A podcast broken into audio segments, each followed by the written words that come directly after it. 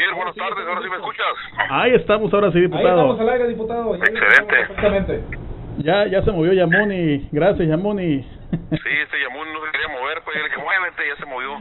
Ahora sí, diputado, pla- Efectivamente, mira, lo que pasa es que recibimos la comisión de, fisca- de fiscalización de la, del órgano superior, este, el compañero Carlos Don Gómez como presidente y un servidor como secretario.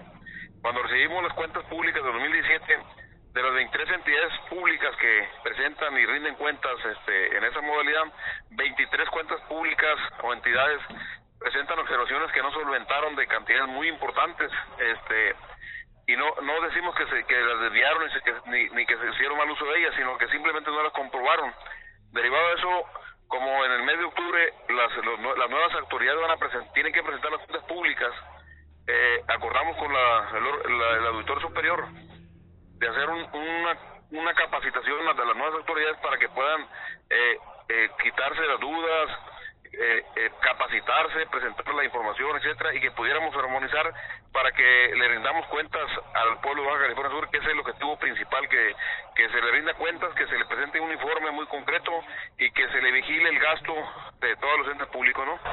Claro, y es importante también, diputado, que Baja California Sur esté también enterado, ¿no? Es importante también que las redes sociales sirvan para esos mensajes y hoy pues podemos ver a diputados que ya están entrando en la chamba, ¿no? Así se mencionó cuando eh, entraron a el trabajo en ese en esta acción dentro del Congreso del Estado y es lo que se viene haciendo, ¿no? Se está trabajando ya al fin.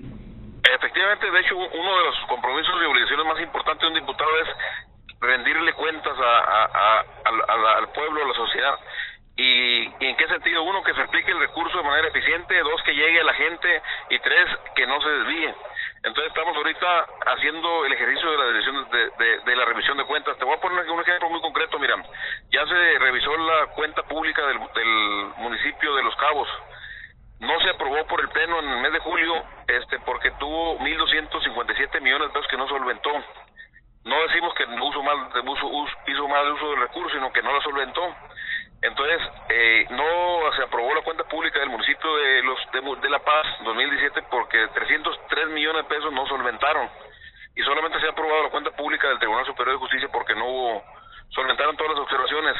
Pero hay 23 entidades públicas que tienen problemas y que no han solventado, este municipios, organismos paraestatales, ZAPA, etcétera, que no han solventado las, observaciones y que hay eh, dudas en el manejo, etcétera. Entonces tenemos que acercarnos con ellos para, para ir profesionalizando, este, fle- flexibilizando, eficientando el gasto público. Entonces, esa es la tarea que estamos haciendo el compañero Carlos Gómez y un servidor aquí en esta gira que tenemos hoy en Santa Rosalía, mañana en, Los, en Loreto, pasado en Comodú, el lunes en Los Cabos y el martes en, en La Paz.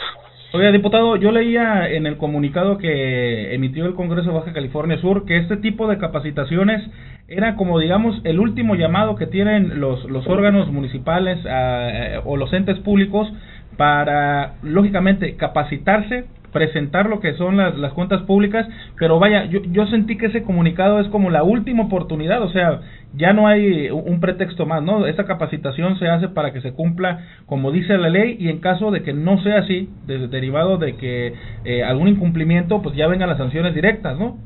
Efectivamente, lo que pasa es que se hubo modificaciones de la ley. Ahora se llama Ley de Fiscalización y Rendición de Cuentas.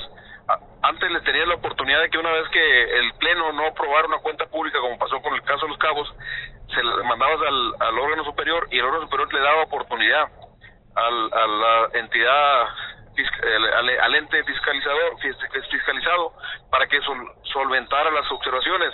Ahora lo que pasa es que automáticamente en el caso de, de los cabos, que no se solventaron 1.200 millones de pesos, el órgano eh, de la auditoría está revisando cuáles son las obs- observaciones administrativas, cuáles son de tipo de corte eh, penal, otro administrativo, etcétera. O sea, dependiendo del, de la solventación, si son graves, no son graves, etcétera, se está haciendo los expedientes para poder proceder conforme a derecho. Ahora, así establece la nueva ley de fiscalización y rendición de cuentas, ¿no? Por eso estamos ahorita con el nuevo gobierno para que no no nos no generemos condiciones como las que esta que te estoy platicando, pues.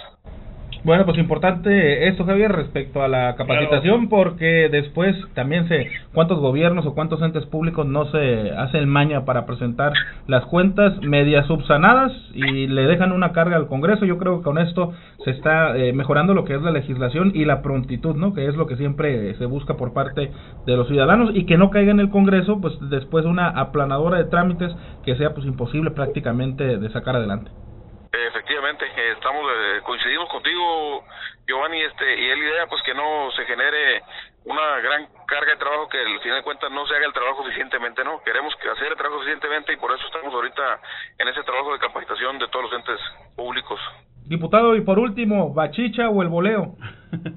Las dos, fíjate, este los dos tienen tienen suyo este y pues traemos producto de los dos ah perfecto. Acá, lo vamos a esperar nada más tápalo bien para que no se mosquee el pan eh, esperemos que llegue llegue bien porque ya hace mucho calor aquí. Bien. le mandamos un abrazo diputado. Muchísimas gracias por aceptar este mensaje telefónico.